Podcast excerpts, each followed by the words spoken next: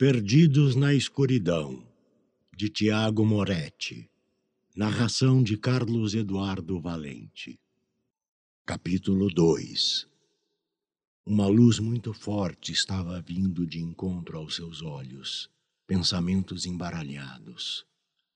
Tô morto, com certeza, tô morto, tô no céu.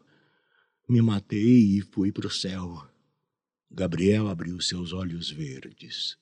Estava deitado na sacada de seu apartamento. Sentou-se contemplando o sol da manhã que lhe acordara. Tentava colocar seus pensamentos em ordem. Ele havia caído de cabeça?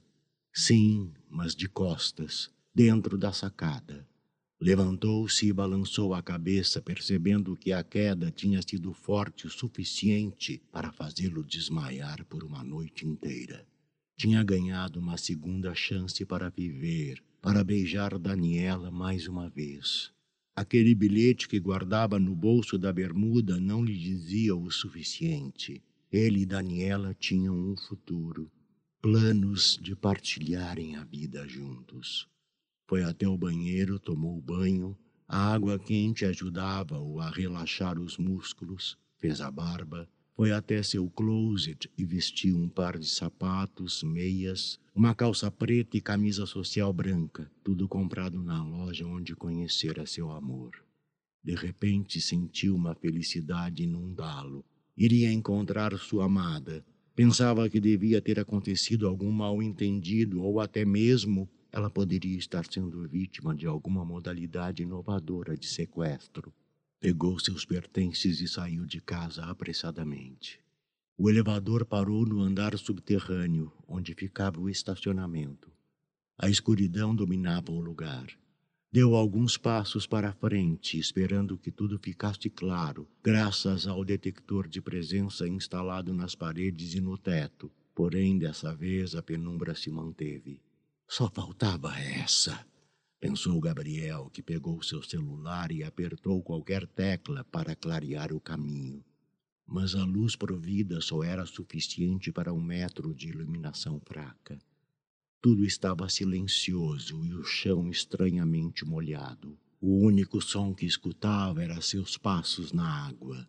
Gabriel andou até o carro, mas tinha a estranha sensação de estar sendo observado aquela sensação que todo mundo já teve quando se está sozinho e parece que algo maligno está à espreita. Andou o mais rápido que pôde em direção ao seu carro, destravou o alarme fazendo com que emitisse um som duplo de bips.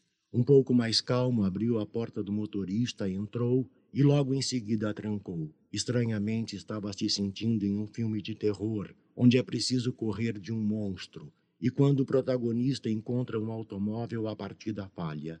Mas naquele momento não havia monstro algum e o motor não falharia. Deu partida e o automóvel respondeu com um rugido leve. Acendeu os faróis, podendo assim visualizar que o carro que estava na vaga à sua frente pertencia a Daniela, e isso significava que provavelmente ela voltaria para buscar o veículo. Enquanto tentava se decidir qual rumo tomar, Notou um par de olhos brilhantes que o observava em cima do carro de Daniela e seu corpo inteiro congelou. Não sabia o que pensar nem o que dizer. Mas que porra é essa? Foi o melhor que conseguiu soltar de sua garganta. Segundos depois sentiu-se aliviado. Não conseguiu identificar com exatidão o dono dos olhos brilhantes, mas com muita habilidade o ser se deslocou para o carro que estava estacionado à direita. Gabriel deu uma risada sem graça e lembrou que a senhora Noêmia do primeiro andar tinha um gato e esse felino morava mais no subsolo do que no apartamento de sua dona. Gabriel saiu com o carro em direção à rampa que dava acesso à rua e enquanto isso resmungava consigo mesmo. Esse machucado na minha cabeça está me fazendo ver coisas. Preciso tomar cuidado. O carro facilmente venceu a rampa e logo estava na rua de sua casa. Estacionou em frente à cabine do vigia e gritou: Seu Giovanni, se a Dani voltar antes de mim, diga para ela me esperar e, por via das dúvidas, dá um toque no meu celular, pode ser? Pode deixar comigo, seu Gabriel. Respondeu o prestativo vigia, acenando com o polegar direito.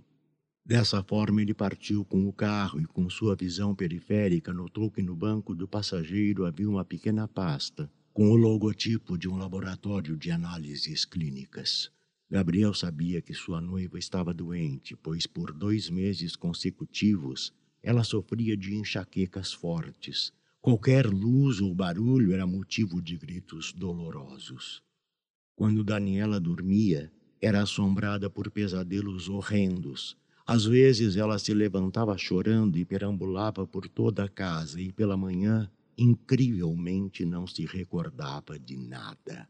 Assim que encontrou o primeiro semáforo vermelho, abriu a pasta onde continha o diagnóstico que foi lido por ele diversas vezes. Gabriel tinha certa experiência com exames e entendeu que todos os parâmetros estavam dentro do normal, indicando uma boa saúde. Mas ao final, uma frase fez com que ele se esquecesse de tudo. Uma alegria encheu seu coração. Seus olhos transbordaram em lágrimas e demorou por vários minutos relendo aquele pequeno trecho do exame médico. Algumas buzinas o tiraram do transe. Havia uma fila de carros atrás dele com pessoas xingando e gritando. Gabriel apenas pôs a cabeça para fora do carro e, balançando os papéis, gritou: Eu vou ser pai! Eu vou ser pai! Eu vou ser pai!